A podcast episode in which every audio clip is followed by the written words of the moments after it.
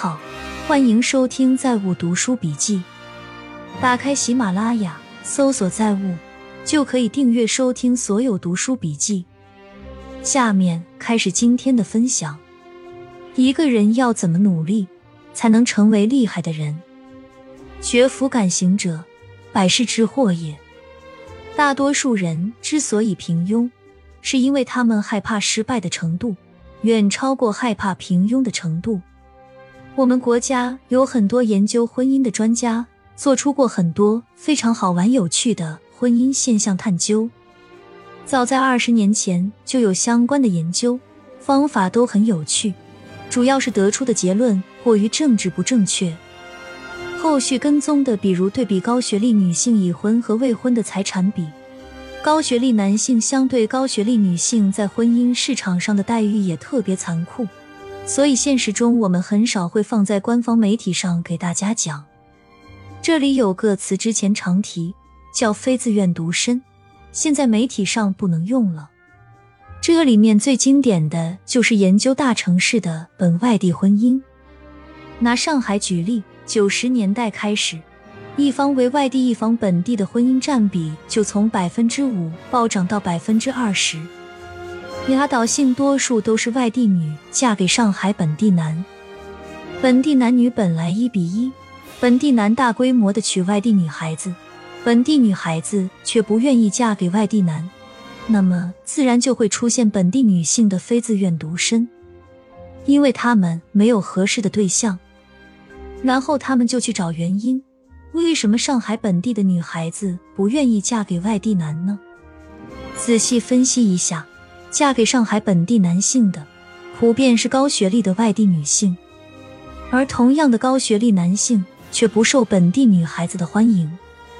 结论都知道，但是不敢讲，就是这些男孩子没钱，所以不受欢迎。谈婚论嫁，男孩子是要真金白银拿出来的。想在上海立足的高学历外来男性，不会排斥娶上海本地的女孩子。但是他要是拿不出钱，人家就是看不上。那么进入二零一零年以后，那些没结婚、没生育的女孩子，相比他们同龄同学历的女性，会不会更有钱呢？尤其是里面的高学历者，是不是相对会更有钱呢？他们收入差不多，但是资产差很多，尤其是差在房产上。这不是他们不努力。而是房地产市场的迅速增长抹去了他们的努力。简单来说，过去就是那些早点结婚、早点买房的人，在大城市日子过得更好。结婚了，被逼着六个钱包买房的人，获得了更多的资产。没想到，菲佣休息日居然会讲成雇主星期天希望过自己生活，所以菲佣要出门。同样一件事被不同的人讲出来，就是两码事了。政府规定外佣每周休息一日，除此之外，每年有十几天公共假期，做满五年就有长期服务金。对于外佣来说，星期天休息太重要了，不是雇主想要自己的生活赶走菲佣，而是菲佣要过自己的生活。现在国内的金融市场有两股重要的力量。一股是传统力量大妈集团，另一股是新生力量全国富二代集团。知道上海为啥那么多私募基金吧？大部分是富二代，不愿接手老爸厂子，要整天陪科长，于是带着一笔钱到上海玩金融。那个车小的前任就是，现在被全球通缉。他若是持有煤矿到现在，山西首富了。但是。富二代普遍想搞金融。昨天对我最震撼的一句话，是别人打击我的，说我研究量化交易没有任何意义，理由就是一句话：若是量化交易真的稳赚不赔，那么王者是数学家而不是巴菲特。我有一个高中同学，人缘很好，我们都喜欢和他玩。他家里条件不太好，母亲没有正式工作。父亲在停车场上夜班。高二那年，他父亲晚上在停车场被酒驾的汽车冲进睡觉的小铁皮屋挤死了。他虽然念书挺用功的，但确实不是聪明的孩子。家庭陡然生变，对他的学业很大的影响。加上我们那时候并未扩招，高校录取率比较低，我们高中在本区也只是排名最后一所。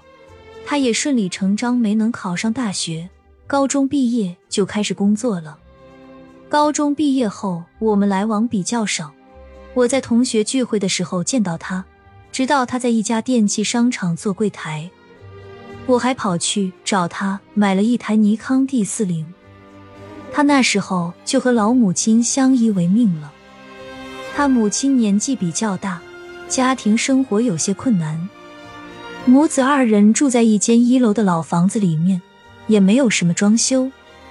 母亲养了一只小狗和几只小猫，精神状态不是非常好。有时候我觉得她有点犯糊涂，也不收拾家，家里有点脏乱。我同学因为工作原因上班时间长，也没时间收拾。同学聚会的时候，我听他说，先后找了几个女朋友，都因为家里原因告吹了。也是，哪个女孩子看到这种家庭条件不打退堂鼓呢？她也更加郁闷，性格不像上学时候那样开朗讨喜了，只是和我们一起喝酒时候能开心点，也能看出她欢笑下隐藏的落寞。后来有一天，我突然接到别的同学的电话，通知我她在医院住院，让我去看看。去了医院才知道，远比我想的严重。他在 ICU 里抢救，原来他一直有哮喘，这天在家上厕所时候突然发作昏倒，救护车隔了二十多分钟才到，虽然也算很快，但是已然失去了最佳抢救时机。送到医院就已经不行了，大夫当场就宣布了脑死亡，是我另一个同学苦苦哀求才给送进 ICU，靠呼吸机吊着。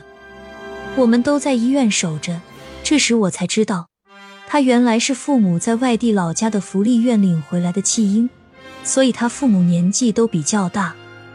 他妈妈说，本想领个儿子回来养老，不成想丈夫先死了，辛苦养到三十岁的儿子也要先走了。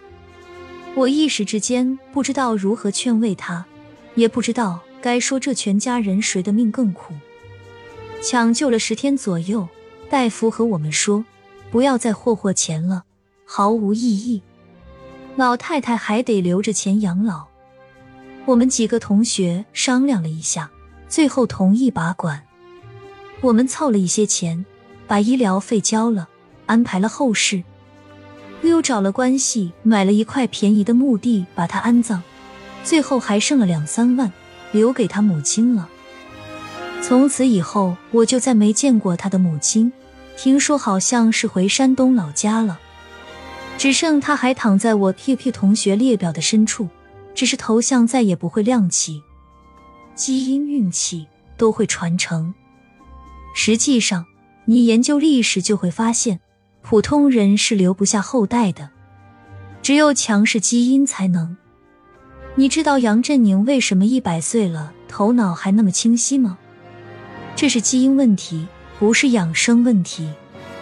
我去延安时看了那么多英年早逝的，有些是战斗，有些是累死的。我当时就在想，能在那种艰苦条件下活下来的，都是强势基因。这就是物竞天择。皇帝是最追求养生的，四十岁就是他们巨大的门槛。乾隆这种，全中国只有五位，一切都是命。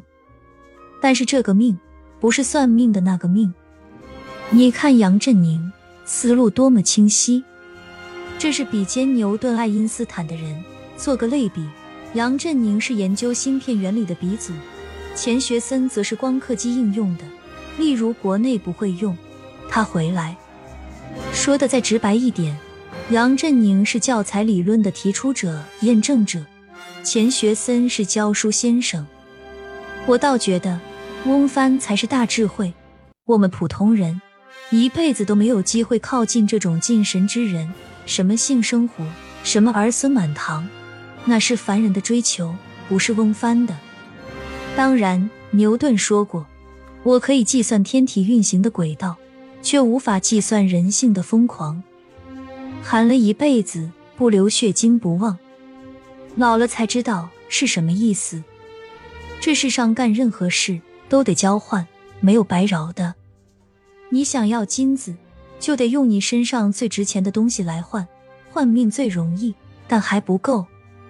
人心能有多贪？没金子贪。我一辈子就这么换给他了。淘金真是一部写给这个时代的好剧。看上去讲的是淘金客，是 K 国，其实讲的是我们当下这个金钱成为唯一标准的时代和时代里的每个人。四牧场是个残酷预言。莱尔这部原作一九八六《淘金惊魂》没看过，真不错。舆论就是一种私刑，没有法律盖章的正义，很难称为正义。客观的说，广东这边的教育氛围很松散。远没有其他地区那么的焦虑和内卷。二十多年前，我在珠海读初中时，临近中考，老师问我们：“马上要中考了，要不要补补课？”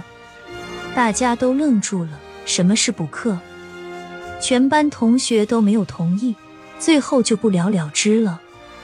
可能因为珠三角地区打工的机会实在多，出人头地的概率也大。所以，很多家长和孩子都抱有侥幸心理，读起书来自然就没有破釜沉舟的决心。未来大一统的模式下，必然会逐渐形成是为上的发展模式。